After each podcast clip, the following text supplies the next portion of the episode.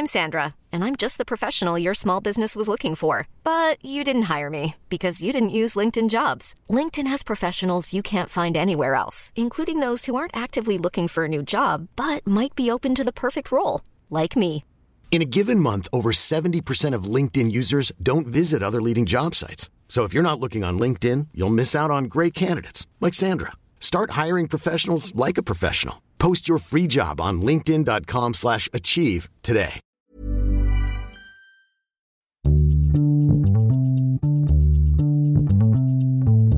Bonjour, bonsoir, bon après-midi à tous et bienvenue dans ce nouvel épisode d'Histoire de Daron. Je suis Fabrice, je suis votre hôte et cette semaine je vous propose d'écouter l'histoire non pas de un, mais de deux darons, puisqu'Adrien et Fabien ont réalisé un parcours GPA.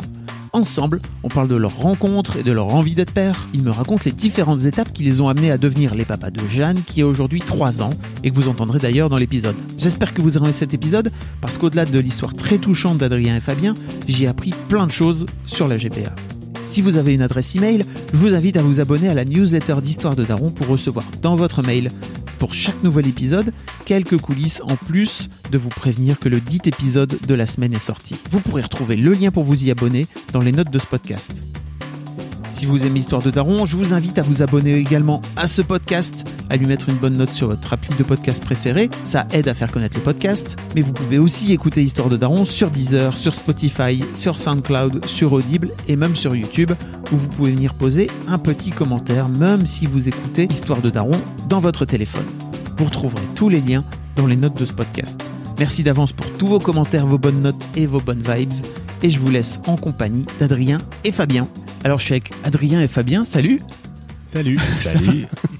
Alors vous- c'est un peu une première parce que d'habitude j'ai j'ai un daron en face de moi. Merci beaucoup d'avoir accepté euh, de venir euh, dans, dans, dans cet épisode, de, de venir me raconter votre parcours de, de daron. Euh, j'ai pas pu j'ai pas pu en choisir un de vous deux. L'objectif c'est de vous avoir tous les deux. Est-ce que vous pouvez vous présenter rapidement, Adrien, Fabien? Allez, je commence. Donc Adrien, euh, moi j'ai 36 ans.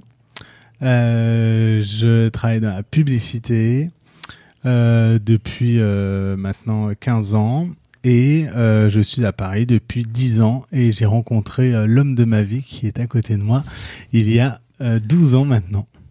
Fabien. Et donc Fabien, moi j'ai 37 ans, je travaille aussi sur Paris dans le marketing. Voilà, depuis, pas comme Adrien, 10 ans sur Paris. Et voilà. Daron depuis 3 ans. On va en parler juste après. Euh, effectivement, vous faites partie de, vous faites partie de ces couples euh, qui avaient décidé d'avoir un enfant grâce à cette méthode qui s'appelle la GPA. Euh, alors, comme je vous le disais juste avant qu'on démarre, je, je connais vraiment le strict minimum sur euh, sur le sujet et j'ai pas voulu du tout me renseigner de trop parce que l'objectif pour moi c'était de vous poser un peu les questions bêtes que je pense euh, peut-être beaucoup de gens autour de vous vous posent. Désolé si je vous les repose une nouvelle fois, mais en tout cas l'objectif c'est de peut-être la prochaine fois qu'on vous pose des questions bêtes. Ah, l'enfant l'enfant parle. L'enfant appelle. Ça me c'est important. hein. Faut- C'est le moment de la, de la soirée, c'est compliqué. Faut... Pourtant on avait anticipé.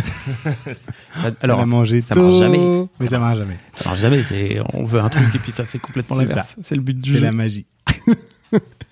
Euh, ok, est-ce que vous pourriez, avant qu'on rentre un peu plus dans tous les détails, etc., euh, me raconter un petit peu, chacun votre tour, parce qu'en général, j'ai encore une fois qu'un invité, euh, votre parcours qui vous amène aujourd'hui à, à être, à, être parent, à être parent, à être père, à être daron? Qui démarre Allez, je commence. Euh, ben, je t'avoue que ah, déjà il faut remonter un, un peu loin puisque euh, quand t'es euh, quand t'es quand, quand t'es un garçon et que t'aimes les garçons ou que t'es une fille et que t'aimes les filles, même si c'est peut-être un peu plus facile pour une fille, mais en tout cas quand t'es un garçon qui aime les garçons, euh, assez, tu le sais assez tôt déjà au fond de toi, t'as euh, entre 11 et 13 ans quand euh, quand quand tu te rends compte que euh, bah, finalement tu regardes pas les filles euh, comme les copains qui te parlent de filles toute la journée parce que ça commence à titiller un peu et toi il y a d'autres choses qui, qui qui qui te passent par la tête donc tu euh, comme beaucoup de jeunes garçons à cet âge-là, tu enfuis ça euh, bien au fond et puis tu le gardes. et puis il y en a, ça ressort plus ou moins vite, plus ou moins tôt. Moi, c'est ressorti assez tard quand même, puisque je c'était euh, à 25 ans mon coming out. Donc, tu vois, euh, juste avant Ton, euh, ton coming out à toi-même. mon coming out à moi-même oui, déjà. ça. Mm. Même si, bien sûr, tu sais que euh, tu regardes les garçons, tu sais que t'es plus attiré par les garçons que par les filles, mais déjà t'essayes, hein, parce que j'ai eu des copines, plusieurs, parce que tu veux te convaincre Ouais. qu'il y a une norme et tout est fait dans cette société pour que tu rentres dans cette norme-là. Et donc, euh, bah, tu, euh, tu essayes et puis bon, bah, ça marche pas, ça marche pas, ça marche pas. Et puis, euh, et puis un beau jour, tu te fais une raison et, effectivement, ce coming out, c'est, en tout cas pour ma part, ça a été un vrai déclic. Donc tout ça est associé très tôt finalement avec bah, le renoncement, on peut le dire, à être à être papa. C'est quelque chose qui se fait, j'ai envie de dire, tout en douceur, puisque tu n'as même pas le choix. Euh, ça veut dire la société ne te laisse pas ce choix. Et donc, euh, donc euh, bah, petit à petit, tu te fais à cette idée, puis tu te construis avec avec avec ce modèle-là qui sera qui sera le tien. Et puis c'est vrai que quand on s'est rencontré avec Fabien ce jour d'avril 2007, euh, très vite, je pense quelques jours après notre rencontre, euh, bien sûr, comme tous les couples, tu parles de la vie, de comment tu vois les choses, de ce que tu as envie. Des... Et puis très vite, euh, j'ai émis auprès de Fabien, moi, mon, mon projet à moi, qui était, euh, même si je l'avais enfoui très loin au fond de moi, depuis des années, celui de de- d'un jour être père. Comment? Je n'en savais rien. Euh, pourquoi Ça, je le savais, c'est que j'avais cette envie euh, euh, complètement folle de de de de d'être père, de monter ma famille.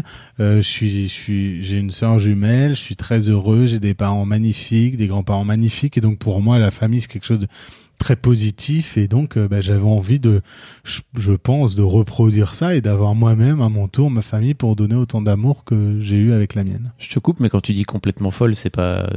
C'est ironique ou. Bah complètement folle dans la situation dans laquelle Oui. je suis à 25 ans euh, avec euh, mon coming out tout frais. Mm. euh, oui, cette situation est complètement folle. Euh, en tout cas, cette, euh, ce- ce- cette volonté est complètement folle puisque euh, elle est à l'époque euh, complètement irréalisable. Il faut se remettre euh, donc euh, il y a 12 ans en arrière.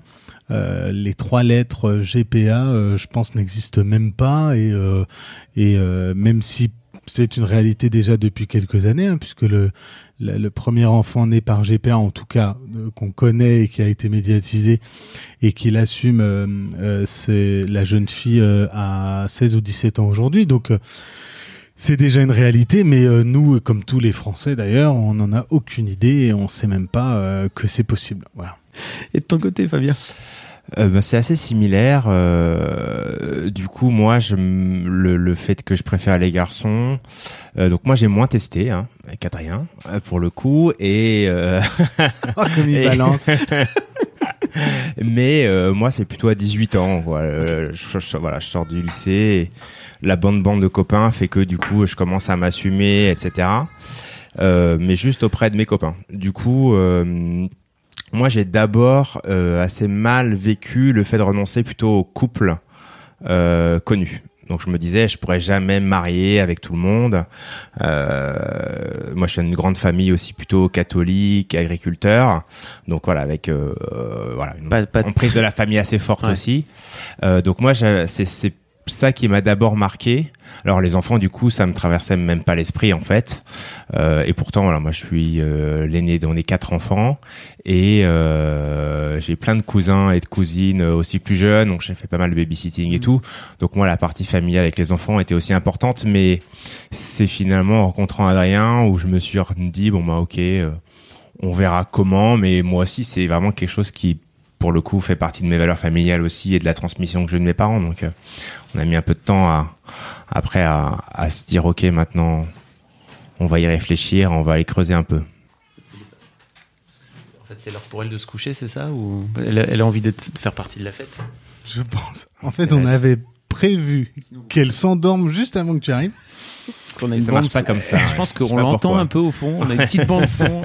de Jeanne qui voilà qui veut participer à la fête, Voilà. qui veut voir le monsieur, le monsieur qui vient pour faire l'émission. Voilà. Mais vous pouvez. le- Enfin, après, je sais pas si. Oui, non, mais c'est juste que après là, on est parti. Après, si on la est lève, elle est partie Mm. juste pour une heure et demie. Et là, pour le coup, ça serait trop dur demain matin. Ok, donc euh, toi de ton côté, des comment dire, euh, un vrai truc en termes de famille. Enfin, tous les deux, en fait, je pense que Mm. c'est un vrai truc qui vous rapproche sans doute euh, de- d'avoir des vraies envies. Les valeurs de- familiales, ouais. Une fois que vous vous êtes dit ça, tous les deux, vous vous retrouvez bien beau, Mm. j'imagine. Vous dites bon bah cool. euh, comment on fait? C'est quoi le chemin qui vous amène à, à la solution GPA En fait, on a longtemps. Enfin, moi, au début, j'étais plutôt adoption. Je me disais, voilà, il y a tellement d'enfants qui, Mm. euh, qui sont là, malheureux, qui, qui bah, vont jusqu'à la majorité dans, dans des centres, dans des orphelinats.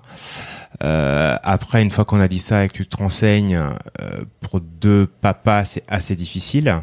Ou alors, il faut se, voilà, il faut pas se marier, il faut cacher que le fait que tu es en couple. Euh, du coup, en père célibataire. Donc, déjà, un, ça c'est pas quelque chose, enfin, voilà, on n'était pas très serein le fait de se cacher comme ça.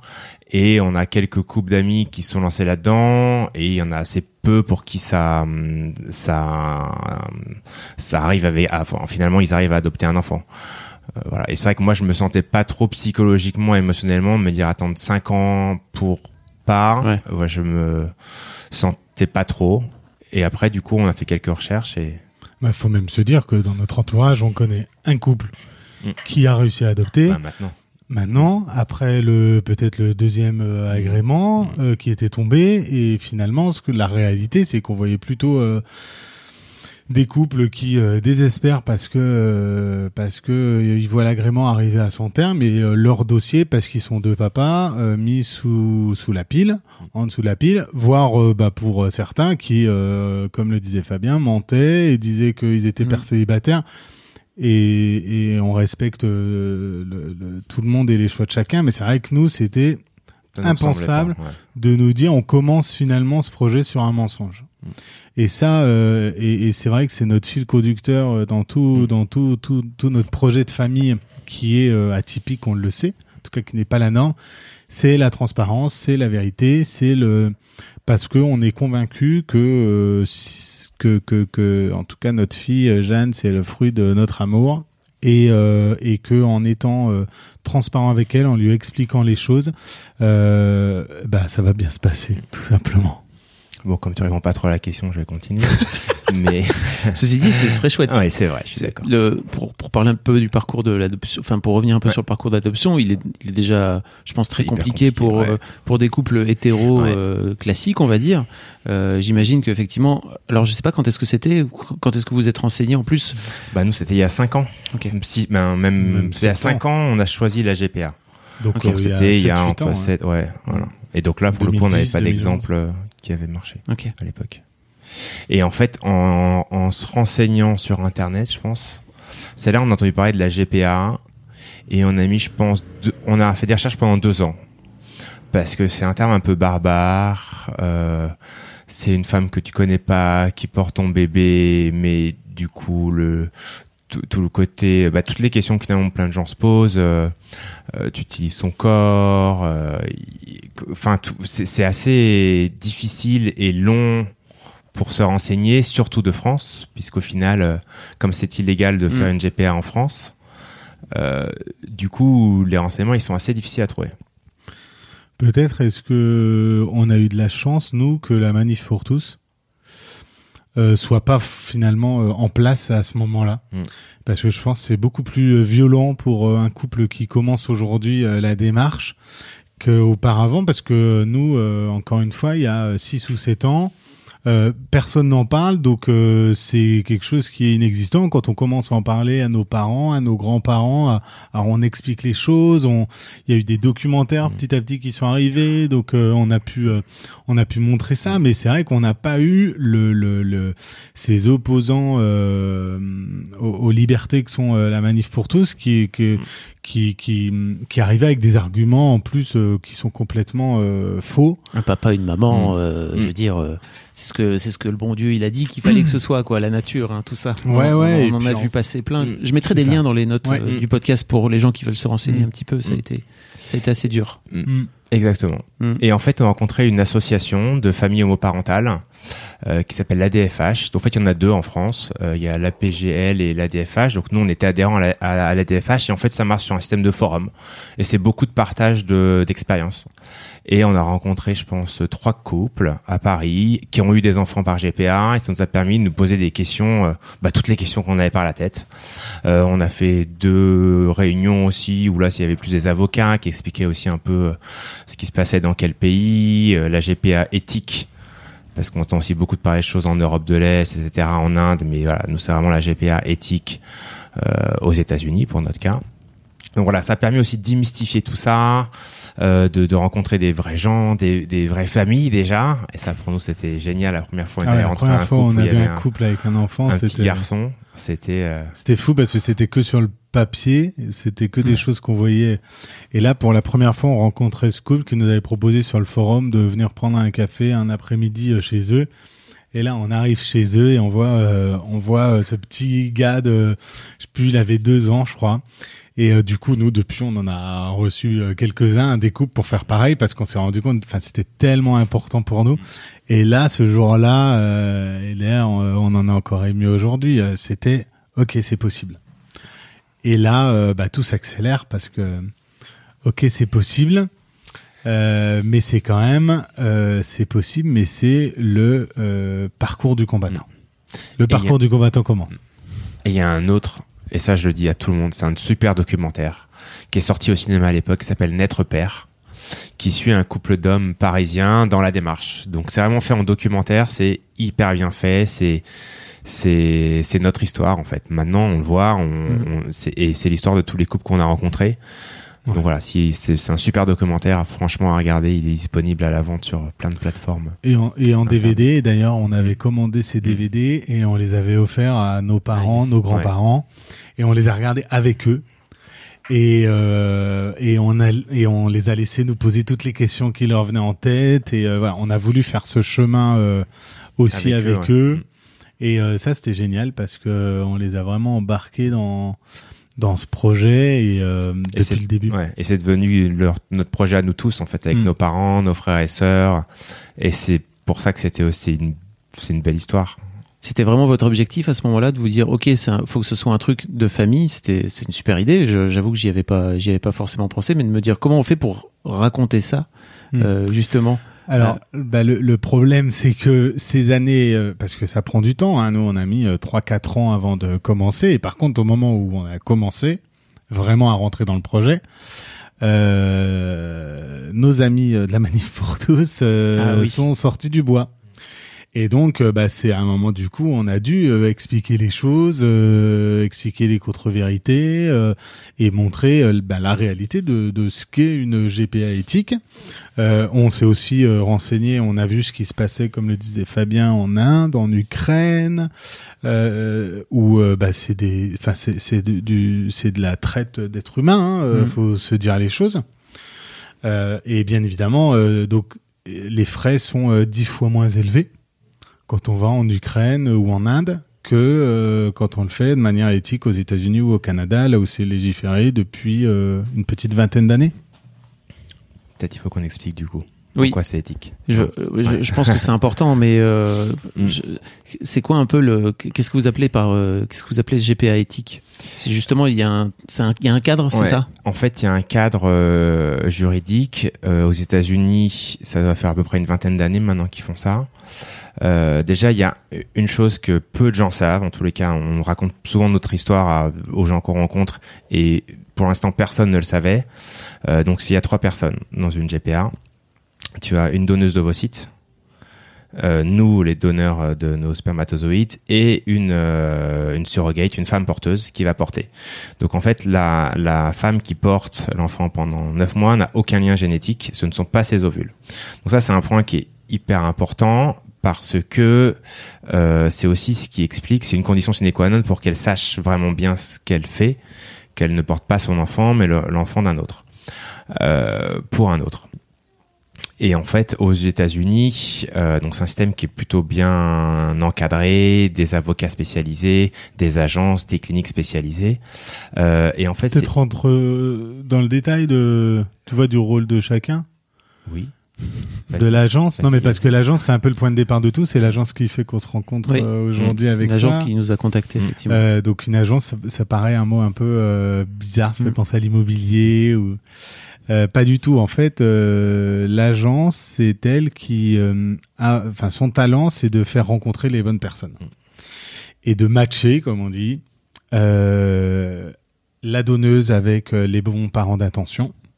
Donc la donneuse, ça veut dire est-ce que euh, elle veut être anonyme, est-ce qu'elle veut pas être anonyme, est-ce qu'elle veut euh, être en contact avec euh, les parents d'intention, est-ce qu'elle veut pas être en contact avec les parents d'intention? Il faut bien avoir en tête que les donneuses, elles ont entre 20 et 25 ans maximum. Donc dans la grande partie des cas, encore une fois, chaque histoire est très différente. Dans la majeure partie des cas, euh, c'est souvent des jeunes filles comme nous, on va faire euh, un don de sperme ou euh, ou, ou pour aider quelqu'un d'autre, sans y mettre derrière forcément une volonté de créer une histoire avec les parents d'intention. Après, il y a d'autres, on a des exemples dans nos amis très proches où ils le font, mais dans la grande partie des cas, elles sont très jeunes euh, parce que tout simplement les ovocytes à entre 20 et 25 ans euh, sont euh, ultra fécondes. Mm, hein, mm. Donc c'est les cliniques qui veulent que ce soit moins de 25 ans. Donc c'est les cliniques, hein, c'est pas, Parce qu'il y a plus de chances de taux de réussite que. après. Et, et donc ensuite, donc ils nous matchent avec cette donneuse et ensuite ils nous matchent avec la surrogate où là c'est le match le plus important, j'ai envie de dire, puisque c'est avec elle qu'on va créer l'histoire, qu'on va créer un lien. Et là, euh, là, c'est un talent euh, fou parce que euh, il faut que les, les, souhaits de part et d'autre, à la fois des parents d'attention et de la surrogate, soient ultra alignés pour que le projet fonctionne bien. Et nous, on a, enfin, dans, dans, dans tous les amis qu'on a autour de nous et tous les gens qu'on a rencontrés, le match était à chaque fois parfait. C'est-à-dire, nous, on s'est dit, Oh, mais on a eu une chance extraordinaire. Ah, mais eux aussi, ils ont eu une chance. Mais en fait, non, tous les gens, qui, tous les amis et les gens autour de nous et les gens de l'association qui ont fait ce parcours, encore une fois, de GPA éthique, ont tous finalement, même si on aimerait être euh, unique, ont tous la même histoire que nous, où ils vont tous passer euh, des vacances euh, aux États-Unis. Ils ont la famille américaine qui vient passer des vacances ici pour le baptême ou pour un anniversaire.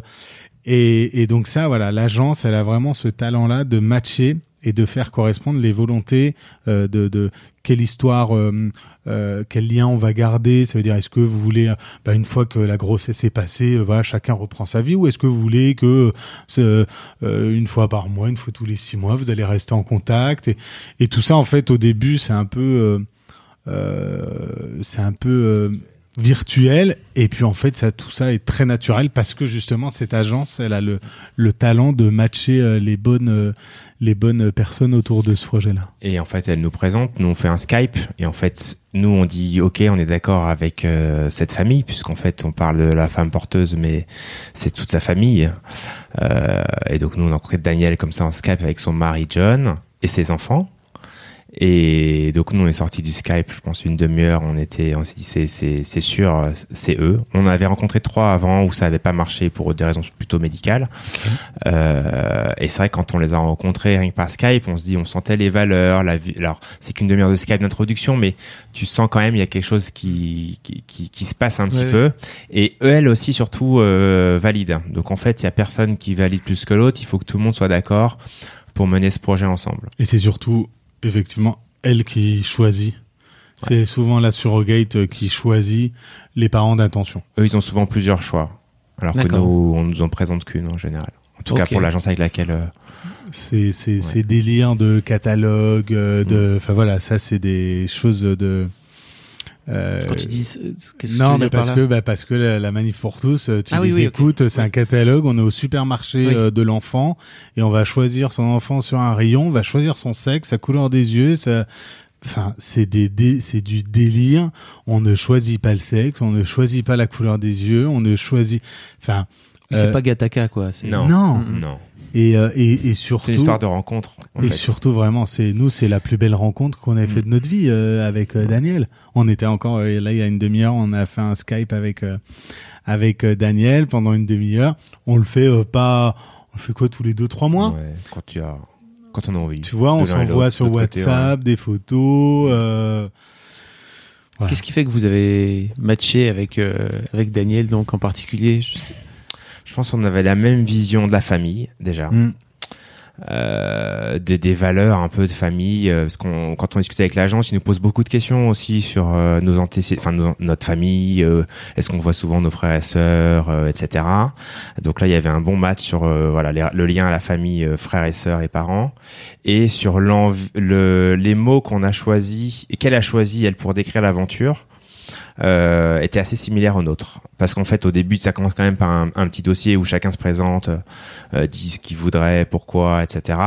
Et, et, et là, en lisant le dossier, le, et les mots qu'elle avait choisis, elle et son mari, pour pour décrire euh, cette expérience, euh, ça nous a tout de suite parlé. En fait, rien que là, déjà, on se disait, ah, il y a, c'est assez difficile à décrire, Ouais, ouais, je comprends. mais c'est, C'est quoi sa motivation à elle à ce moment-là? C'est, moi, c'est un peu la question que je me pose aussi. Mm. C'est qu'est-ce qui fait que cette femme qui a déjà des enfants, euh, etc., un mari, euh, se dise ok, je vais faire cette, euh, je vais porter cet enfant pour euh, ce couple-là. Alors, il y a un aspect financier, j'imagine qu'on en reparlera peut-être un peu après, qui est pas négligeable, mais je, je pense pas que c'est que ça. Hein. C'est, pas, Non, c'est pas un métier, quoi. Alors, euh, en- nous, Daniel, euh, je, je, je vous raconte une anecdote. On était là-bas, euh, donc euh, à Jacksonville. Hein, euh, Daniel habite en Floride. Et donc on était allé euh, pour les six mois de grossesse, je crois, on était allé là-bas passer quelques jours. Puis un matin, moi je me lève tôt et là je suis avec donc sa maman, puis on était euh, chez ses parents, ils avaient voulu nous, nous accueillir. Euh, et puis euh, je lui dis au petit déjeuner, donc à, à Nicole, la maman de Daniel, je lui dis mais euh, vous savez ce que fait votre fille pour nous, c'est c'est extraordinaire. Enfin, est-ce que vous vous en rendez compte? Et là, elle me répond euh, en rigolant, mais euh, c'est une blague, c'est vous qui faites quelque chose d'extraordinaire pour notre fille. Daniel, elle a donc elle avait 34 ans à l'époque. Euh, elle a notre âge.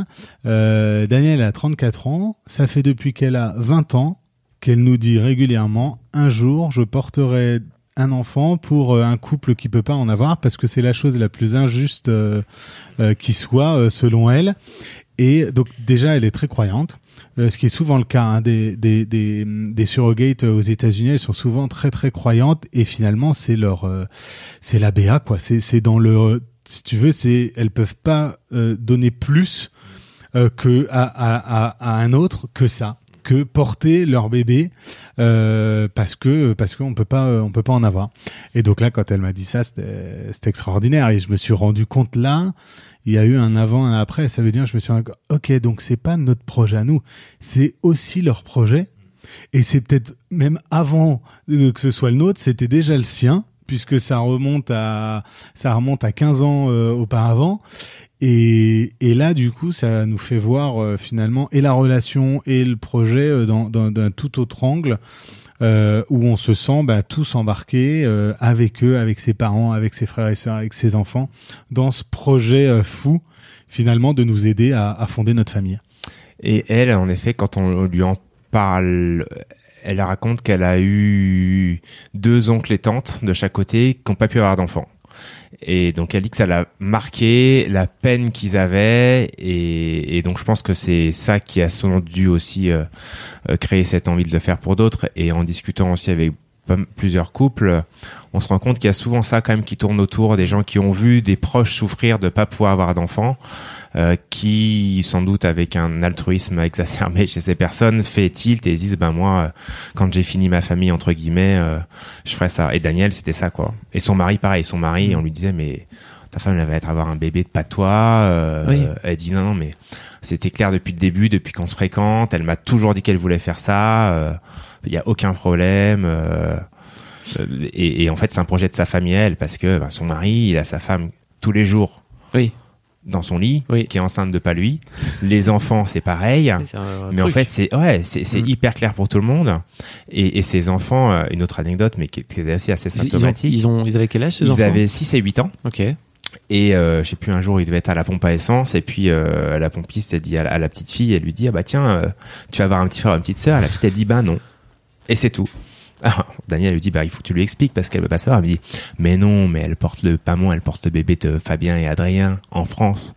Donc c'était hyper clair et hyper limpide pour eux que, euh, voilà, ce que, ce que leurs parents faisaient. Et tu sentais aussi de la fierté. euh, euh, pour eux aussi quoi. Et donc nous on leur disait ah faut que tu prennes soin de, de Jeanne dans le ventre. Elle racontait des, enfin c'était vraiment le projet de tout le monde quoi. Ouais, Hiring for your small business? If you're not looking for professionals on LinkedIn, you're looking in the wrong place. That's like looking for your car keys in a fish tank. LinkedIn helps you hire professionals you can't find anywhere else, even those who aren't actively searching for a new job but might be open to the perfect role. In a given month, over 70% of LinkedIn users don't even visit other leading job sites. So start looking in the right place. With LinkedIn, you can hire professionals like a professional. Post your free job on linkedin.com slash achieve today. Cool. Euh, tu parlais de l'aspect financier. Ouais.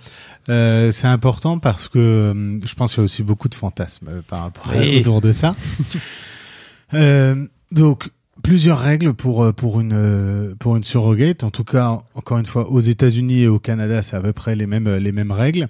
Euh, sur une euh, la la surrogate doit avoir euh, construit sa famille. Ça veut dire qu'elle doit avoir eu des enfants obligatoirement, que son projet à elle de famille est terminé, donc qu'elle ne veut plus avoir d'enfants. Euh, Il y a des entretiens psy, hein, donc il y a une psychologue qui nous fait des entretiens à nous, qui fait des- donc on a dû aller là-bas, qui fait des entretiens à, à, à la surrogate, à son mari également, pour être sûr que tout le monde est bien aligné euh, et avec euh, avec la volonté. Et et sur l'aspect financier, il faut il ne faut pas que euh, la surrogate ait besoin d'argent Mm. pour vivre. Ça veut dire Bien sûr, quand euh, euh, on a entre 20 000 et 30 000 dollars pour euh, les 9 mois de grossesse euh, de compensation, puisque c'est globalement euh, la compensation qu'a une, une surrogate aux États-Unis, euh, ça va lui améliorer euh, peut-être son, son quotidien. Et encore, je pense que j'ai jamais été enceinte, mais je pense que ça c'est pas une partie de plaisir et C'est- pas du fun pendant neuf mois. Donc, euh, donc c'est pour ça qu'on parle de compensation. Et, euh, et il ne faut pas qu'elle ait euh, besoin de cet argent pour vivre. Donc il vérifie euh, les fiches de salaire, hein, les contrats, il faut qu'elle faut qu'elle ait un travail, etc., etc., etc. Euh, après, vu qu'on est aux États-Unis et que nous on est français, c'est sûr, on paye tout. C'est-à-dire, il n'y a aucune sécurité euh, sociale. euh, ils en ont déjà pas beaucoup les pauvres. Alors là, en étant, et c'est tout à fait normal, en étant citoyen français, on va pas bénéficier du, du, du peu de système qu'ils ont euh, aux États-Unis. Donc, donc on paye tout. Ça veut dire, on paye l'avocat de la donneuse, l'avocat de la surrogate qui vont les défendre et défendre leurs intérêts, notre avocat à nous, euh, les contrats, la- les frais de l'agence, euh, la clinique, Mm. Tous les examens, parce qu'on n'en a pas parlé, mais euh, super important, c'est aussi la clinique dans tout ce processus, Mm. puisque c'est la clinique de reproduction, donc qui va faire la, la qui va faire la fécondation in vitro et ensuite qui va euh, l'implanter. Euh, donc ça, ça coûte très cher. Alors euh, nous, en France, on se rend pas compte, mais quand on va faire une échographie, bah, là-bas, on paye 1000 dollars Mm. une échographie, et on en fait euh, bah, toutes les euh, deux ou trois semaines parce que c'est une grossesse spécifique. Quand on va deux jours à la maternité, euh, il y en a pour euh, 15 000 dollars. Ah, nous, on s'en rend pas compte parce que quand on Bah, sort de la maternité, déjà, sors- on y reste plutôt 4-5 jours. Euh, Là-bas, étonnamment, au bout de 24 heures, on dit, je pense que vous pouvez rentrer Ouais. chez vous. Donc, il reste très peu de temps à la maternité parce que ça coûte très cher et du coup, euh, on, on paye effectivement toutes ces, tous ces frais. Cette compensation, ça permet de payer les, euh, les, les, Les vêtements de grossesse, des compensations si elle doit s'absenter de son travail Ouais. pour aller à, Les babysitters pour gérer ses enfants, parce que pour le coup, on prend quand même sur sa vie de famille aussi. C'est Donc, donc voilà, donc c'est pas euh, ça. Par contre, ça représente une somme quand on additionne tout ça euh, assez incroyable. euh, parce que ça coûte entre 100 et 150 000 dollars. Donc euh, 100 et 150 000 dollars, ça se trouve pas sous le sabot d'un cheval. Nous, malheureusement, on l'a pas trouvé non plus sous le sabot d'un cheval. Donc, quand c'est un projet euh, comme ça euh, que tu as en tête depuis euh, depuis tant d'années, ben finalement toute ta vie, elle commence à tourner autour de ce projet-là. Et de se dire bah qu'est-ce qu'on va faire pour pouvoir trouver cet argent-là? Parce que on n'a pas euh, on n'a pas des parents qui ont euh, de l'argent à nous donner comme ça. Euh, on n'a pas des métiers qui nous permettent de sortir autant d'argent. Et donc bah, on a commencé à mettre en place Vous avez épargné. À mettre en place tout ça, épargner. On a la chance d'être à Paris, on a acheté un appartement, on l'a, on s'est dit ben, euh, on était euh, dans le 11e près de Bastille, ça avait bien pris. On, on s'est dit au bout de quatre ans, alors qu'on y serait certainement resté, enfin on, on était euh, Montorgueil. On s'est dit, euh, on le vend. Parce que si on le vend, on fait la plus-value et on sort exactement l'argent dont on a besoin. Donc bah oui, on adorait le quartier, bien sûr. On, on adorait être rue Montorgueil par rapport à, à Le Drou-Rollin où on est allé euh, plus tard. Mais euh, c'était plus fort que tout, quoi. Euh, ce projet de bébé était euh, bien au-delà de notre confort à nous personnel du petit quartier euh, bobo où on habitait. Donc euh, finalement, bah voilà, on met tout ça en place pour que euh, pour que ça marche et qu'on puisse euh, le faire. Et quand on regarde autour de nous, on a quand même beaucoup de couples qui sont euh, dans le même euh, dans le même euh, la même mécanique que nous. Il veut te couper la parole. Non Non, non. Pourquoi C'est- tu dis Parce qu'il n'y a pas de question-réponse là. On Ah non, parle, mais en fait, c'est trop. T'inquiète, si, si, si j'ai des questions qui viennent, Tu j'ai des quand questions. il est lancé après. De votre côté, la, la fécondation a marché du premier coup? Parce que j'imagine que si ça marche pas du premier coup, Mm. il faut encore, encore Ouais. refaire une nouvelle insémination, c'est des nouveaux frais, etc. C'est ça? En fait, tu as d'abord un, les, les, les fécondations, les fécondations in vitro. Après, ils cryogénisent à 5 jours les embryons qui sont développés. Ça s'appelle des blastocytes. Ouais, merci. Et ah, par Ah, contre, du mais coup, on connaît la terminologie. Ah, vous êtes, euh, euh, Vous êtes au les, ouais, les hormones, tout ça. Euh, et donc ensuite, euh, donc ça c'est cryogénisé, congelé, cryogénisé, et en fait il les décongèle juste au moment de faire le transfert, une heure ou deux avant. Euh, et donc en fait après t'as la FIV elle est faite. Euh, par contre, il y a, il faut en effet re- refinancer euh, chaque transfert. Et avant chaque transfert aussi, il y a des, des hormones et tout un espèce de cycle de prise de sang et, hum, et pas mal de voilà de contrôles médicaux tous les deux jours juste avant. Donc c'est ça aussi en effet qui. Et pour répondre à ta question, moi aussi, hein, je peux bâcher un peu.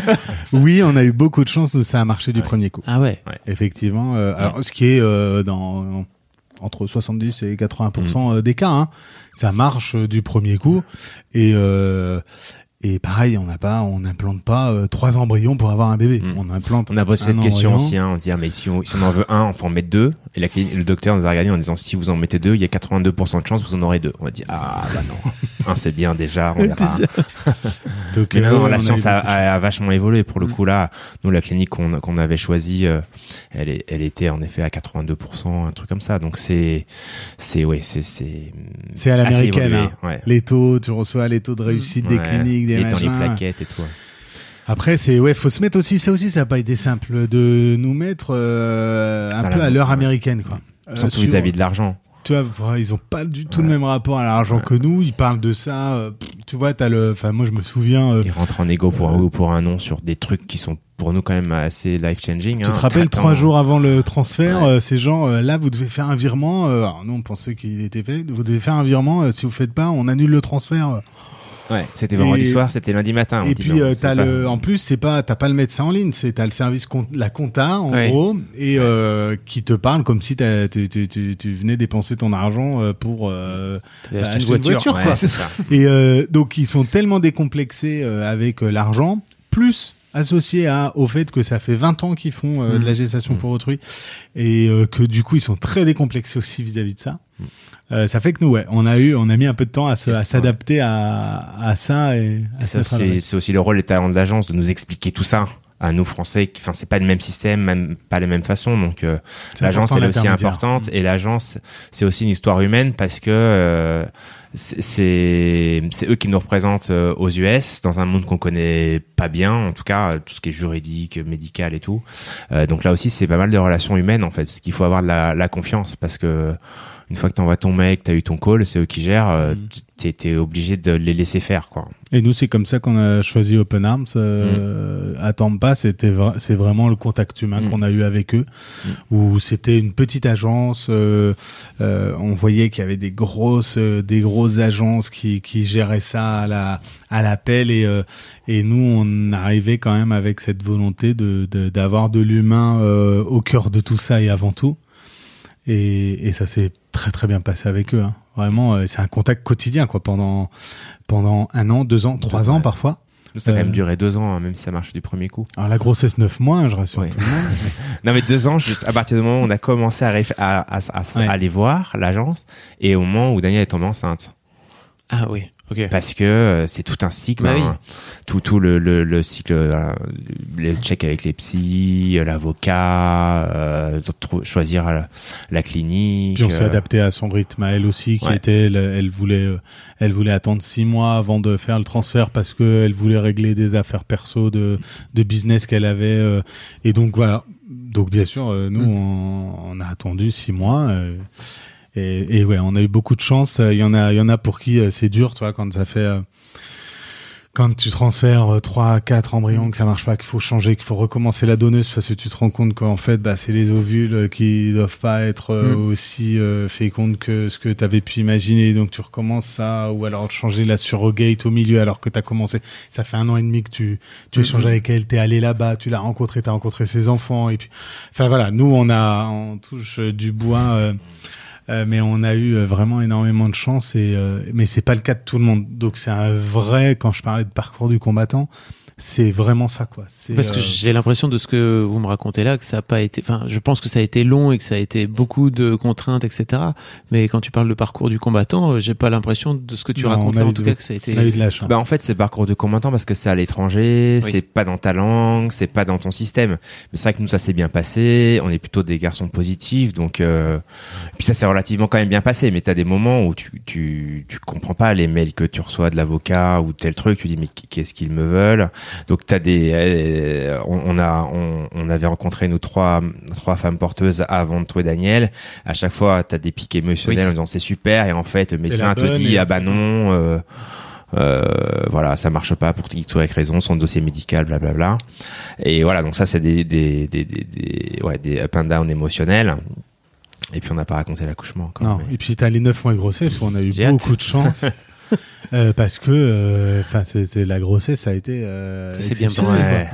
Et du coup, enfin, on imaginait euh, comment on aurait dû gérer si, euh, parce que c'est arrivé à des gens euh, autour de nous, ça arrive, euh, ça arrive tous les jours, mais comme n'importe quelle grossesse, hein, à un moment donné, c'est, c'est un embryon. euh, à partir du moment où il s'accroche euh, sur l'utérus, et puis bah, il faut attendre neuf mois. Alors oui, les trois premiers mois, on est un peu stressé, mais jusqu'au bout, il Mm. peut se passer des choses. Et c'est déjà pas facile quand t'es à côté, mais alors quand t'es à 9000 km, euh, c'est encore... et que et que tu imposes ça parce que donc combien de fois tu, tu culpabilises euh, à la fin de la grossesse quand tu vois que ça commence à être euh, euh, tu vois que le ventre est énorme tu vois que tu vois qu'elle est fatiguée même si nous elle a toujours été ultra positive hein. non non les garçons Mm. ça va super ça se passe super je pense que voilà moi il y a des jours qui devaient être plus compliqués Ouais. que les autres hein, il n'y a pas de raison et euh, elle nous protégeait de ça. Et du coup bah nous le fait qu'elle nous protège de ça nous on culpabilisait aussi de notre côté. Mm. tu vois d'être là et puis de reprendre notre vie parce que à un moment donné euh, euh, bah nous on allait bosser on sortait en machin on allait euh, le samedi soir on allait faire la fête. Euh, et puis de l'autre côté tu te dis à 9000 km t'as une femme qui est en train de porter notre bébé. Euh, t'as son mari euh, qui est en train de supporter ça que euh, on lui impose et que sa femme lui impose aussi. Mais de notre fête à nous donc tout ça euh, c'est euh, c'est sûr qu'il faut être costaud euh, faut être un couple costaud aussi parce que Oui, j'allais, j'allais vous demander justement comment ça s'est passé entre vous aussi. Bah, très bien, hein, ouais. ça nous a En fait, on- je pense qu'on a comme comme on a pris bien le temps avant de rencontrer. Euh, moi, je suis un peu lent pour ce genre de décision. Adrien est- plus rapide, mais donc du coup, à nous deux, ça fait qu'assez vite, on va se renseigner. Après, on met un peu de temps à, à digérer et à faire notre décision. Et quand on a pris notre décision, on a aussi écrit un peu notre histoire. Parce qu'en fait, quand tu te rends compte, t'as plein d'histoires différentes. Mm. Euh, t'as, t'as des t'as des couples qui décident de donner un peu un rôle à la femme porteuse ou à la donneuse. Euh, nous, oui, mais en aucun cas, c'est une maman. C'est c'est Daniel, quoi. C'est un peu comme si c'était sa fée. C'est elle était là, elle a aidé. Et Pour Jeanne, c'est très clair. Elle elle, elle l'a porté dans son ventre. Mais euh, voilà, c'est une cousine, une, co- une copine à nous, mais c'est pas une maman Oui. ou, ou une tante ou quoi que ce soit. Donc en fait, comme on a pris aussi bien le temps avant de réfléchir à tout ça, de se poser des questions. On a eu plein de gens et plein de situations différentes. Je pense que c'est ça qui fait quand on était dedans, finalement, on- ça s'est bien passé. Oui, parce que j'allais dire, quand euh, tu racontais un petit peu les différentes, euh, différents critères qu'il peut y avoir, etc. Enfin, moi, j'ai eu une sensation de vertige quand tu racontais ça. De, ok, en fait, c'est beaucoup trop de décisions. Qu'est-ce qu'on fait après avec euh, euh, la, la mère porteuse C'est déjà rien que ça, c'est un truc Mm. qui doit être un casse-tête Mm. incroyable, quoi. Vous, vous avez pris le temps. Bah nous, en fait, c'était assez euh, Naturel. Je sais pas, ouais. Je sais pas si c'est. Vous étiez parce que d'accord ça l'un avec ouais, l'autre. Ah Ok. Parce que oui. c'était a posteriori ou si c'était aussi. Mais on a beaucoup discuté quand même. Ouais. Mais assez vite, on, ouais, on, nous, on s'est dit, on veut qu'elle ait un rôle qui sera le sien. On le créera. Il n'est pas prédéfini à l'avance. Euh, et et c'est l'histoire qu'on aura avec cette famille qui le créera. Et en fait, on, on a eu raison parce qu'en fait, ça s'est fait de façon hyper naturelle. Et elle, c'était hyper clair aussi. Elle disait, moi, j'ai envie de garder contact, mais ce sera au rythme que vous, vous souhaiterez. Je vais pas m'imposer. Je suis pas sa maman, mais voilà, je, je, je veux créer une relation avec vous et avec avec elle. Si- Et, et après, la vie fera. euh, On verra comment comment on s'entend. Mais et c'est et c'est vrai que ça se passe hyper bien. Non, ils sont venus pour les un an de Jeanne. On a fait un baptême républicain et c'est un an. Ils étaient là, donc ça a permis aussi à nos familles de les rencontrer. Ah oui, Donc ça, c'était aussi un moment euh, Mm. euh, hyper fort en émotion. Nous, on y est allé là en mars euh, en vacances. On a fait la Floride avec les parents d'Adrien, puis du coup, on est passé leur faire un coucou. Donc voilà, c'est devenu des copains outre-Atlantique, mais avec une relation un peu plus, ouais, plus forte. Ouais, c'est Daniel, elle dit les, c'est les cousins, euh, les cousins. euh, C'est mes cousins de France. C'est les cousins de France. Donc, tu sais, t'as- Ouais, ça. si t'as des cousins comme ça à 8000 km, tu peux ne pas les avoir pendant euh, 8 mois ou un an, et puis euh, tu vas les voir et tu vas être super content de les voir Ouais. et tu vas passer des moments magiques. Et puis après, bon bah voilà, chacun reprend sa vie. Et c'est vraiment ça qu'on a construit avec euh, avec Daniel. Avant de parler de l'accouchement, comment vous, vous avez la sensation, avec le, le recul, d'avoir réussi avec cette aventure à vous euh, à vous transformer en papa pendant la grossesse? Parce que c'est un truc, en tout cas moi, qui m'a Mhm. beaucoup travaillé en tant que en tant que futur papa. J'avais ce truc de qui m'a permis de pouvoir euh, euh, euh, grandir en tant que père, en tout cas futur père. Comment comment vous avez vécu ça de votre côté? Est-ce que vous avez cette vous avez des trucs à me raconter sur le sujet Euh, en tout cas, on était assez conscient du fait que euh, n'ayant pas la grossesse euh, entre guillemets sous la main avec nous, qu'il fallait, qu'il allait falloir qu'on ait un chemin un peu différent. Donc, on partageait beaucoup avec Daniel de photos, WhatsApp, de SMS tous les jours. Euh, un Skype, je pense, euh, toutes les semaines ou presque. Et après, on s'est un peu renseigné. Enfin, euh, en fait, je savais que tu allais poser cette question parce qu'elle revient souvent. Je me disais, qu'est-ce que je vais répondre? En- j'ai l'impression que c'est venu euh, de, de notre expérience de longtemps, de ce désir d'être papa.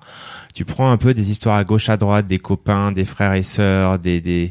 et euh, on- moi j'ai l'impression de m'être fait mon idée comme ça, et, et le fait de le savoir avant, t'essaies de te mettre en condition, mais en fait ça arrive vraiment que le jour où où, où t'arrives là-bas quoi. Mais voilà.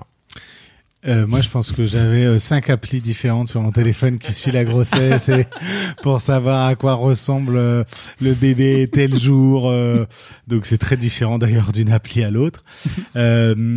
Et puis oui, il y avait il y avait ce contact quasi quotidien. Et après, en fait, au fur et à mesure de l'avancée de la grossesse, ces contacts ils se ils se densifient. Euh, le lien est de plus en plus fort. Euh, et puis euh, et puis en fait euh, après c'est un Skype par semaine, puis c'est un Skype tous les trois jours, puis tous les deux jours, puis euh, le dernier mois c'est un Skype tous les jours. Euh, on avait enregistré nos voix qu'on lui avait envoyées pour qu'elle puisse, euh, on, on chantait des berceuses pour qu'elle puisse faire écouter les berceuses à Jeanne dans le ventre et qu'elle entende nos voix. Euh, Et puis on, on s'est posé aussi euh, euh, beaucoup de questions sur la. Donc déjà on y est allé deux fois. Euh, une fois aux trois mois de grossesse, quand on, entre Noël et premier de l'an, on a annoncé à Noël à nos proches et tout. On, est allé. C'est là aussi où on a rencontré Daniel physiquement parce qu'on a fait que des Skype avant. Donc ça, été un moment unique, hyper fort. Et on y est retourné du coup à peu près aux six mois de grossesse. Et là, quand on est retourné aux six mois de grossesse, on avait vachement anticipé euh, si jamais tu dois coucher et qu'on n'a pas le temps de venir, le sac de bébé, on avait dormi avec les doudous pendant deux semaines pour que ça ait notre odeur, on avait lu plein plein de trucs. On a écrit avec elle aussi le, le, le déroulé de l'accouchement. Donc ça, ils font beaucoup ça aux US. Ils Oui. écrivent. Alors je sais pas, peut-être en France aussi, tu me diras, mais en tout cas, eux, ils font beaucoup ça. Ils écrivent, euh, je veux que ça soit comme ça. Il y a de la musique ou non, Ah oui. euh, nanana. Et euh, le qui faisait quoi? Aussi entre euh, je coupe le cordon ou pas, qui est là, etc. Donc ça, ça va, nous avait aussi nous aidé à, à, ben, à imaginer un peu comment ça allait se passer. ouais, pas de préparation à l'accouchement, bien évidemment. Donc on a acheté des livres, on a eu des livres, on a regardé sur internet, on a discuté avec nos mamans, avec nos sœurs, avec nos copines. Euh, et puis euh, et puis euh, puis en fait tout ça est quand même très naturel puisque puisque ça s'est fait de manière très naturelle et euh, et on nous a jamais expliqué comment changer une couche ou ou donner le bain. Et pourtant, le premier bain, enfin au bout de 30 minutes, sans nous montrer, c'était nous. Il y avait plus de plus de nurse. C'était déjà à nous de de nous occuper de de Jeanne. Donc euh, on est allé euh, on est allé aux trois mois, on est allé aux six mois. Et puis euh, bon, on avait tout planifié. Donc bon, moi si j'avais pu installer la chambre euh, au bout de deux semaines de grossesse, je l'aurais fait. Mais euh, Fabien, euh, comme toujours euh, dans notre vie, me, me mesure et me tempère et fait que euh, je pense qu'on a eu le droit d'installer la chambre au bout de six mois. Ouais. On avait tout le benchmark, le patchwork, de tout était prêt. Du coup, il n'y a plus qu'à appuyer sur le bouton acheter. C'était et du coup, euh, et du coup, effectivement, on voulait que tout soit prêt et que euh, on puisse partir, euh, bah, pas du jour au lendemain, de, de, de la- d'une minute à l'autre, en fait. Donc, on avait prévu euh, de partir 15 jours avant le terme. Euh, puisque c'est ce qu'on avait convenu avec Daniel, il nous a dit bon, il y a, il y a- son- ouais. vu vu mes deux premières grossesses euh, et son obstétricien, euh, faudrait venir 15 jours avant. Donc on avait prévu d'arriver le, le samedi et puis le mardi. Euh, Non, déjà, on avait avancé d'une semaine. Son obstétricien avait dit, elle Ah ne oui. saute pas jusque là, donc décalé d'une semaine. donc on avance d'une semaine Donc trois semaines avant le terme. Ouais. et donc Et le- on devait partir le samedi Ouais. et le mardi elle nous Elle appelle. elle m'appelle. Le mardi d'avant, donc. Ouais. Elle m'appelle. C'est la première fois. On boulot, s'était on jamais était à appelé au téléphone, en fait. Ouais. Donc moi, j'étais, et, euh, euh, Ouais, dans ma boîte, j'allais faire une grosse présentation, nouveau président et tout, donc j'étais un peu stressé. J'avais même pas mangé. Et là, elle l'appelle. Là, tu sais que c'est l'heure quand elle appelle. Eh ben, en fait, déjà, quand tu vois son nom, tu dis, oulala, il se passe un truc, Ouais. en fait. Donc, t'as la montée de, déjà de stress en disant, mais, merde, qu'est-ce qui se passe? Et là, tu réponds, elle fait, hey, comment ça va? Et elle dit- là, elle te dit, je suis 95, je suis 95% sûr que je vais avoir votre enfant maintenant. Alors là, tu dis, mais non, tu es vraiment sûr parce que je peux partir en catastrophe. Oui, oui, mais qu'est-ce qui te fait être sûr? J'ai perdu les os. Et là, tu te dis, ah, et là, tout s'arrête. Cerveau bloqué. Je ne sais plus quoi répondre. Je pense que j'ai répondu, ok, on arrive, je pense, je sais pas, j'appelle Adrien. Je te tiens au courant. et je n'arrivais pas à, répondre, à, à appeler Adrien, qui ne répondait pas à son téléphone. Et Et là, je réponds. Qu'est-ce que tu étais en train de faire En fait, j'étais, bah, j'étais à un déjeuner avec des clients et je vois qu'il m'appelle trois fois de suite. Donc là, je m'excuse auprès des clients et je réponds au téléphone. Et là, il me dit, elle a perdu les os, il faut qu'on y aille, elle a perdu les os. Il me dit, mais arrête, c'est une blague. Ah, ah dis, oui. mais non, je répète Dix fois, je dis, mais arrête, c'est une blague. Arrête de me dire ça. c'est nul comme blague. Et là, euh, bah, bah, je suis, je suis, je suis parti, je suis venu te chercher. On a fait euh, des pieds et des mains pour euh, avec Air France pour qu'ils nous trouvent un vol parce qu'ils voulaient nous faire partir. Il y a qu'un vol pour pour Jacksonville par jour et ils voulaient nous faire partir le lendemain. Et Ah oui, Il était c'est 14 pas heures. Il dit un avion demain à 14 heures. Mais nous on dit c'est pas possible. On reste pas sur le sol français ce soir. Vous vous démerdez. On, on prend. On va n'importe où, mais on doit quitter la France euh, là. Et donc on a réussi à trouver un vol qui partait euh, qui partait à 18h ou 19h. Donc là il était 13h hein.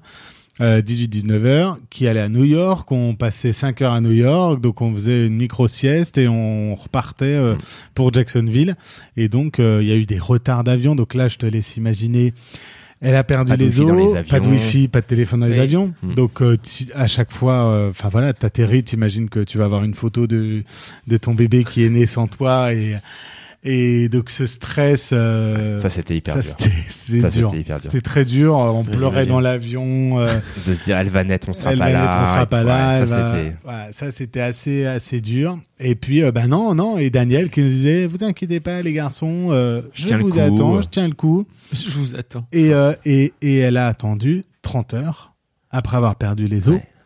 Puisque euh, on est arrivé sur le sol, euh, enfin à Jacksonville à 13 heures, on était à 15 heures euh, à la clinique, qui était pas euh, tout Et- à côté, ouais. et Jeanne est née À à 17 heures. 17 heures. Ah oui. Donc, Ah euh, non, c'était. Donc c'était assez fou. Euh, ce que disent les, les, les nurses, c'est que ça arrive souvent dans les couples avec euh, euh, le mari qui est militaire et qui est en Afghanistan, par exemple, et donc où euh, ben euh, la femme a euh, la, la, la, la puissance de, de l'esprit Du et du corps, du mental, de faire tenir. euh, Mm. Donc bien sûr, elle était surveillée, elle est allée à l'hôpital, Oui, au Mm. bout de quelques heures, ça, ça peut être Mm. euh, très dangereux.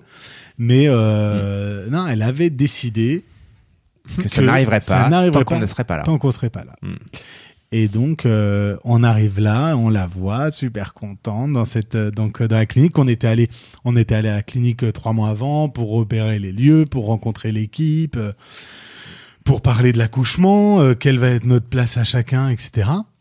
Et puis, euh, et puis, ben, on est arrivé euh, là dans cette chambre, donc c'était superbe. Parce qu'en plus, c'était des, et et souvent, enfin en tout cas, il y avait pas mal de cliniques où ils accouchent dans la chambre.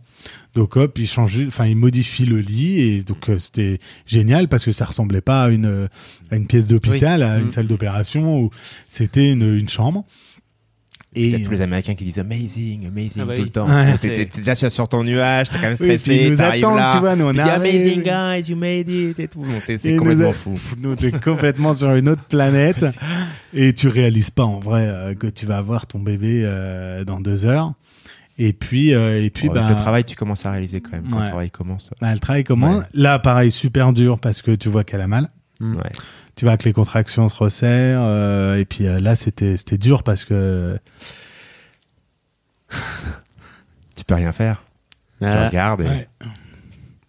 Et tu te dis, euh, qu'est-ce qu'on est en train de lui faire faire à cette dame-là euh, euh, Attends, je me reprends. Qu'est-ce qu'on est en train de lui faire faire Euh, Qu'est-ce qu'on est en train de lui faire subir Euh, Et puis elle, euh, bah voilà, euh, de- toujours aussi magnifique euh, depuis le début, euh, qui nous rassure, qui dit que ça va, que ça va aller, que tout va bien, que tout est sous contrôle. Et puis là, on nous demande de sortir pour euh, faire la péridurale. Mm. Et donc nous, on sort. Et puis là, on rentre et, euh, on- et en fait, c'était parti quoi. Donc euh, ça a duré une demi-heure. Je sais plus. Une Oui, c'est demi-heure. mais c'est court une fois. Voilà. que- Une fois que c'est parti, un quart d'heure. Une fois 20 que c'est parti, hein, il y avait eu quand même 30 heures avant. Ça c'est clair. Et euh, et puis bah là c'était parti donc euh, donc c'est euh, donc on a aidé euh, Jeanne à venir au monde. Ça veut dire donc là euh, pour que tout le monde s'imagine bien la scène. Donc on est euh, dans cette chambre. On a Daniel qui est bien sûr sur le lit. On a son mari John qui est derrière elle, Qui lui tient comme la main. tous les pères euh, qui sont derrière, euh, qui lui qui la soutient euh, dans ce moment-là. Et puis euh, bah, Fabien euh, à droite, moi à gauche, euh, euh, de chaque côté. Et euh, bah, on l'aide à, à, à faire venir euh, Jeanne au monde. Donc euh, c'est Fabien qui a sorti euh, Jeanne. Mm. Hein Bravo. Ouais, c'était hyper beau et flippant parce que j'avais trop peur de, de la laisser tomber. Oui, de- Mais non, non, non. Et qui me l'a passé et Mm. j'ai fait le pot à pot tout de suite donc on s'était préparé moi Mm. j'étais torse nu pour pouvoir euh, faire tout de suite le, le pot à pot avec elle On a Euh, coupé le cordon on a Wow. coupé le cordon et et, après, euh, puis c'était parti on était darons quoi ouais, on était darons ouais, c'était ouf. C'était hyper rapide. et, euh, Et là, les nurses hyper. Elles nous ont emmenés avec Jeanne et puis on a fait tout, tout, ben voilà, tout ce qu'il fallait faire, les, les checks, pesée, et tout, tout ça, euh, tout ça, tout ça. les nettoyer, Ouais. enfin la laver et tout. Et ouais, je me souviens qu'à un moment donné on tu te souviens on dit à Daniel euh, tu vois parce que tu tu t'es dans ton truc et puis au bout de une demi-heure euh, ça ça redescend un peu et là on bah on dit à Daniel ça va toi euh, et là elle nous elle nous regarde en rigolant quoi en Mm. mode euh, non mais attendez euh, moi j'ai fait ma partie du Ouais. job et maintenant c'est votre partie qui commence Ouais. les garçons. Moi c'est fait. J'ai fait mon job. J'ai fait ma partie. Je l'ai fait du mieux que je pouvais. Et maintenant c'est à vous. Donc oui non il y a bien sûr qu'il y a aucun problème et tu voyais son visage rayonnait Mm. vraiment Et de bonheur et de fierté. Et, et de bonheur pour nous, tu vois. Tu, tu dis, on, c'est, ouais, on s'est créé cette relation. Elle était heureuse pour nous. Elle était heureuse d'avoir accompli sa mission entre guillemets de de nous aider à être euh, papa.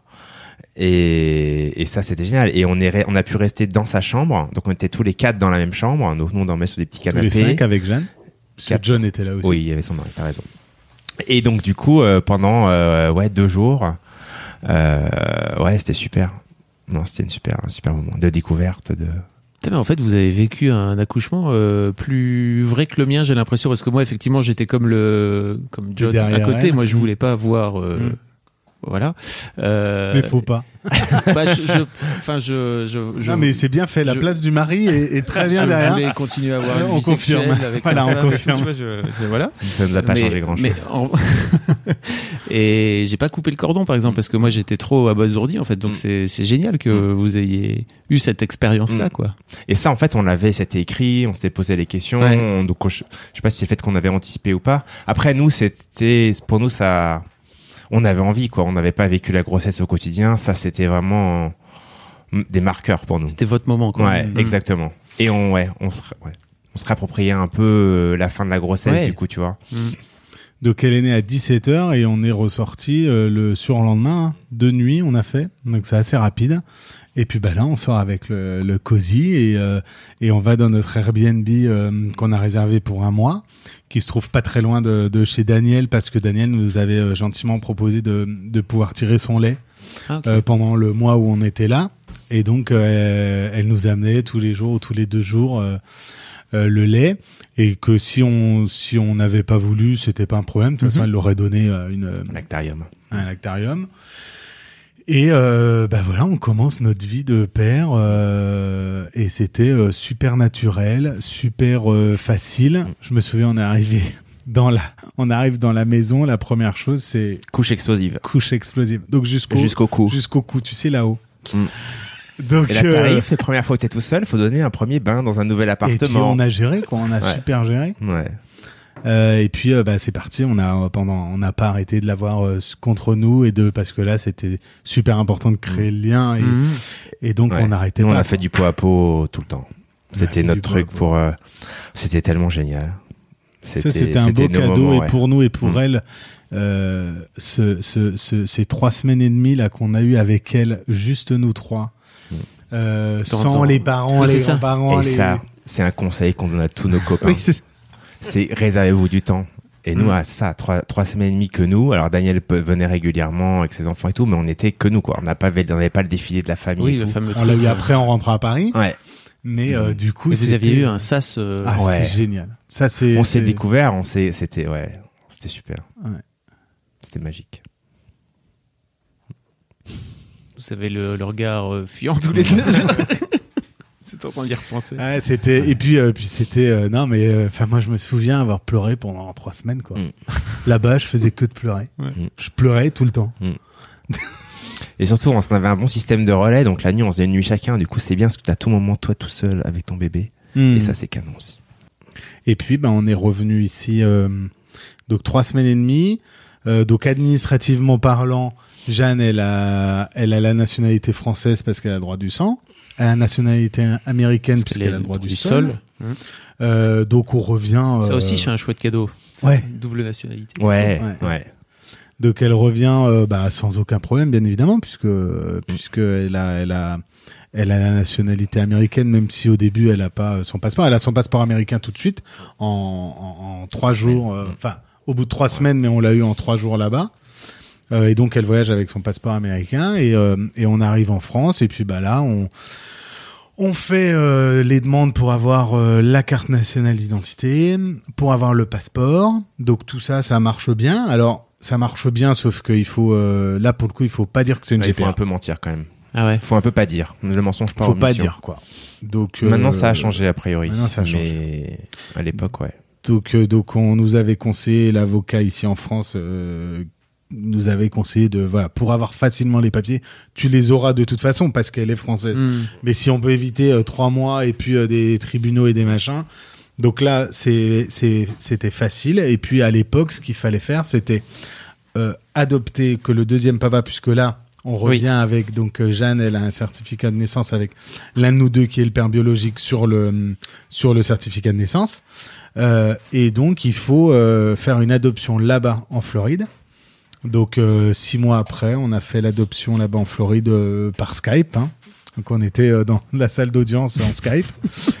et, et, en- et ensuite, une fois qu'on a reçu ce jugement d'adoption, euh, c'est ce jugement-là qu'on a fait transcrire en droit français. Et donc ça a pris euh, 18 mois. Donc c'est long, mais euh, ça a pris 18 mois. Et dans ce processus-là, on a reçu la transcription de l'adoption.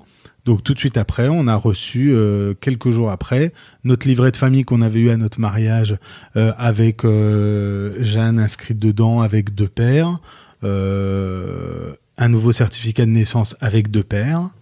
Donc voilà une adoption plénière puisque là-bas aux États-Unis il y a que ça, donc ça veut dire que nécessairement ce qui était retranscrit ici c'était ça. Donc euh, voilà, aujourd'hui je crois que c'est un peu plus simple, il n'y a plus besoin d'adopter, euh, en tout cas les, les couples qu'on a autour de nous, euh, il n'y a plus besoin d'adopter là-bas. Ok. Simplement, si tu as un certificat de naissance avec deux pères là-bas, il est, tu peux le transcrire ici en France. Donc c'est, ça se simplifie. Faut pas oublier que hum, ce qui est interdit, c'est la gestation pour autrui sur le sol français. J'allais vous demander, c'est quoi votre, votre point de vue justement sur le fait que ce soit si long à arriver en France et que. Moi, ça, ça- je pense pas que ce soit près d'arriver d'ailleurs. Hein, ça a l'air Non, d'être euh, compliqué. Hein. Euh, moi, ce qui me gêne souvent dans les discussions, c'est le manque d'informations réelles. Euh, je disais tout à l'heure, euh, personne, enfin moi, il y a zéro personne avec qui j'ai discuté qui savait que c'était pas les les ovules Oui. de la mère porteuse. Et ça, du coup, ça me gêne parce qu'il y a tellement de débats au-dessus de ça, autour de ça déjà, alors qu'on ne parle même pas de la légalisation, de pas de pas avoir ce, ce cette pièce d'information euh, importante. Et souvent, les gens disent ah ah bah d'accord, bah ça va Change alors. le- Et donc en fait, tu, tu sens bien que c'est un élément qui est assez déclencheur. Et tu as tout ce côté aussi lié à la génétique par rapport à ben, nous, il y a un, un des nous deux qui est pas le père génétique, mais elle a deux papas quoi. Et ça, et, et ça c'est aussi un peu le deuxième truc qui me gêne, le côté c'est forcément le, le géniteur, alors qu'on voit bien il y a plein de familles recomposées. Oui, Enfin, il il y a pas que ça quoi. Et la Et loin famille n'est plus celle euh, d'il y a euh, 100 ans. Mm. euh. Bon après, Puis même il y a 100 ans, parce que c'était pas. Oui, oui, c'est ça. euh, Ça ouais, savait pas. mais- Non, c'est clair, ouais. On le disait pas. ouais, c'est clair. Ouais. Non, après, euh, c'est vrai qu'ils ils font beaucoup de mal. euh, les, les, les opposants, euh, les opposants à tout. Hein. La manif pour tous, c'est pas que la GPA, c'est le mariage pour tous. Ouais. Enfin, nous, je sais que on avait la chance d'avoir euh, 30 ans quand euh, la manif pour tous est descendue dans la rue.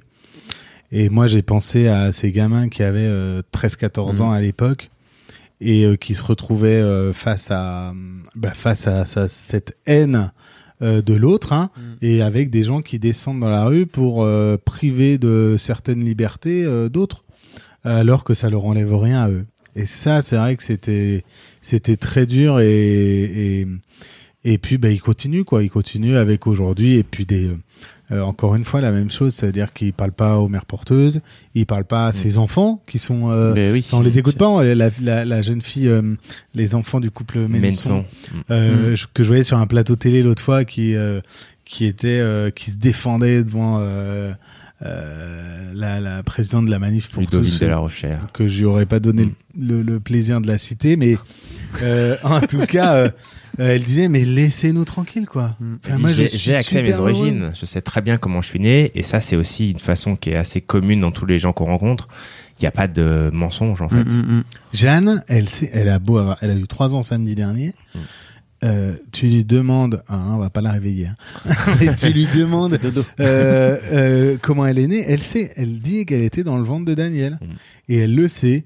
Et, et on a, il y a des livres de photos euh, qui traînent, qu'on fait traîner euh, sur les tables depuis euh, qu'elle est toute petite, où il y a des photos, des photos de nous là-bas avec elle. euh, elle, elle, elle, elle connaît son histoire. Mm. Elle saura plus tard, euh, quand elle sera en âge, dans quelques années, qu'elle comprendra que son histoire n'est pas celle de tout le monde.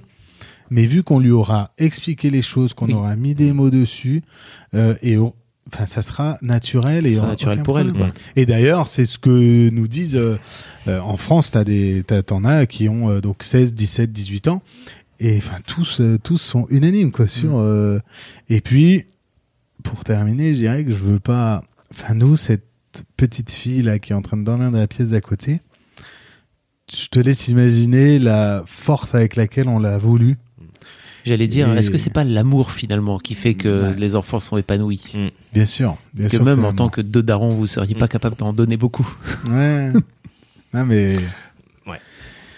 Enfin, on l'a voulu plus que tout au monde euh, cette euh, petite fille, donc Mm. euh, donc euh, je pense que ouais, il y a pas il y a pas il y a pas beaucoup d'enfants qui sont au- autant voulus souhaités que ces enfants euh, nés par euh, par GPA avec tout le parcours qu'on vient de- de- d'expliquer. euh, Enfin, faut vraiment les vouloir ces enfants et faut vraiment vouloir leur donner du bonheur et de l'amour parce que c'est vraiment pas simple. Euh, mais après, c'est tellement voilà, tellement de joie et, et on est juste une famille comme les autres. Nous, tout ce qu'on demande et tout ce qu'on veut, et c'est pour ça que on entend beaucoup la manif pour tous parce qu'ils font beaucoup de bruit. Ils sont pas nombreux, hein. Ils Ouais, font beaucoup de bruit. loin, ouais. Mais les, enfin les, les principaux concernés, pourquoi est-ce qu'ils ne font pas autant de bruit? Parce qu'ils sont, enfin nous, on se considère juste normaux et on veut juste une vie normale. On a une famille, tout ce qu'il y a de plus normal. Alors oui, il y a deux papas, mais comme quand il y a qu'un papa, qu'une maman, des divorcés, des séparés, des recomposés, des et c'est juste notre famille elle est un peu différente. Et ça, c'est un peu notre acte à nous, un peu pas de militantisme, mais de ce qu'on fait là avec toi, discuter. On a toujours été plutôt ouvert aussi euh, aux gens qui nous posent des questions, tant que c'est respectueux, Mm, mm. euh, même au travail et tout, sur comment ça s'est passé, et pourquoi et comment. Et on se dit voilà, c'est en fait en expliquant aussi de façon simple comment ça se passe, les gens. Voilà, les gens découvrent et, et, et c'est en fait avant tout finalement une belle histoire de rencontre avec Daniel et sa famille. Et, et c'est vrai qu'on en revient souvent à ça, et, mais la vraie histoire, elle est là. Est-ce qu'il y a une question que j'aurais pu ou pu vous poser, que je vous ai pas posée, qu'on vous, qu'on vous pose souvent? Comment il nous appelle ah, Comment Ça elle vous fascine les gens. Mais comment elle vous appelle ah oui, parce que j'ai entendu tout à papa. l'heure dire papa, Ouais, et c'est toi qui t'es levé. ouais. En fait, elle nous appelle Papa Adri et Papa Fab. Ah yes. Et des fois, elle fait que un, elle fait que papa, et quand c'est pas le bon qui arrive, elle spécifie, lequel c'est. Mais elle sait toujours Et je pense lequel elle c'est- veut. C'est un peu comme, euh, tu vois, un enfant, toi, euh, si ta fille, elle va te dire, euh, papa, maman, bah, t'en as un des deux qui va venir. Oui. Bah, nous, c'est pareil. Nous, c'est papa. Et ça veut dire, bon, bah, faut qu'il y en ait un qui vienne. Ouais. Et si elle veut le, le nommer, elle sait très bien le Ouais. nommer. Et puis, quand on est tout seul avec elle, euh, c'est papa. Il n'y a pas de, et, euh, non, ça, c'est, effectivement, après, on respecte. Il y en a, euh, il y en a qui choisissent de donner un nom différent, de bien notifier le fait qu'il y a un père biologique et l'autre euh, n'est pas biologique. Et donc, euh, il y en a un qui s'appelle papa et l'autre s'appelle daddy. Ou... Voilà, on respecte ce choix. C'était pas le nôtre parce que, encore une fois, euh, la génétique n'a que peu d'importance euh, dans tout ça pour nous. Et, euh, et, et notre famille, c'est euh, deux papas. Il y a une question que je pose à, à tous les darons. Mettons que, que Jeanne écoute ce, podcast dans 10 ans, donc elle aura 13 ans. Qu'est-ce que vous auriez envie de lui dire? Euh, beaucoup de choses. Euh, je pense, un, que je l'aime, toujours, quoi qu'il arrive. Euh, moi, ça me fait un peu peur, l'adolescence. Et là, elle sera, je pense, dans l'adolescence. Donc, quoi qu'il arrive, je t'aime. Ne, fais pas trop de bêtises, mais je t'aimerai quand même. Reviens toujours à la maison. On sent un peu le stress hein, du daron. Euh, et oui, et, et, et surtout qu'elle s'aime comme elle est. Le, voilà, l'adolescence, c'est une période qui est difficile, on se cherche. Voilà, et- je t'aime. Ah, moi, euh, moi, je lui dirais tout simplement qu'elle a effectivement que sa, que sa famille, elle est pas forcément comme toutes les autres, mais qu'elle a deux papas qui l'aiment euh, très fort et euh, et qui seront toujours là pour elle, quoi qu'il arrive, quel que soit le moment de la journée ou de la nuit. Elle sait qu'elle peut compter sur euh, sur ses papas et qu'on sera toujours là pour elle. Eh ben merci. Merci à toi. Merci Merci, à parce que vraiment, c'est tellement, c'était génial. Vraiment, un grand, grand merci pour, pour tout. C'était trop bien. Merci. à Je vous souhaite vraiment une belle vie parce que vous, vous avez l'air super heureux avec la petite là. Merci. Merci. Salut. C'est terminé pour cet épisode. Un grand, grand merci d'avoir écouté. Je vous invite à venir réagir soit sur l'Instagram de Rocky, c'est sur RockyMag, R-O-C-K-I-E-M-A-G, soit sur mon Instagram perso. Moi, je suis sur FabFlorent, F-A-B-F-L-O-R-E-N-T, soit sur YouTube, sous la vidéo de cet épisode. Vous trouverez le lien dans les notes du podcast. J'adore lire vos commentaires. Je vous rappelle aussi que si le concept vous plaît, vous pouvez en parler autour de vous, partager sur les réseaux sociaux. Le bouche à oreille, c'est encore le meilleur moyen de faire connaître ce programme. Si vous voulez passer à mon micro, que vous avez une histoire une situation qui fait de vous un daron un peu particulier, vous pouvez écrire un mail à histoirededaron@rockymac.com, histoire de daron, histoire avec un S, daron avec un S. Je vous mets l'adresse directement dans les notes du podcast. Enfin, je vous rappelle qu'un nouvel épisode d'Histoire de Daron sort chaque premier et troisième lundi de chaque mois. Rendez-vous donc très bientôt pour le prochain et d'ici là, je vous souhaite à toutes et à tous une très belle vie. Hey, it's Danny Pellegrino from Everything Iconic. Ready to upgrade your style game without blowing your budget? Check out Quince. They've got all the good stuff shirts and polos, activewear, and fine leather goods, all at 50 to 80% less than other high end brands. And the best part? They're all about safe, ethical, and responsible manufacturing. Get that luxury vibe without the luxury price tag. Hit up quince.com slash upgrade for free shipping and 365 day returns on your next order. That's quince.com slash upgrade.